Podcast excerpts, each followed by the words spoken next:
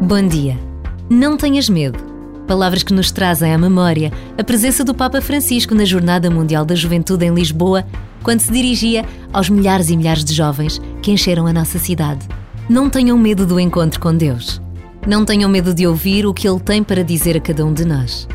E esta também é a frase escolhida para a semana de oração pelos seminários que começou no passado domingo. Uma semana em que a Igreja desafia os jovens católicos à vida sacerdotal. Nesta breve pausa, rezemos por todos os que nos revelam, pelo seu testemunho de vida, a presença de Deus no mundo.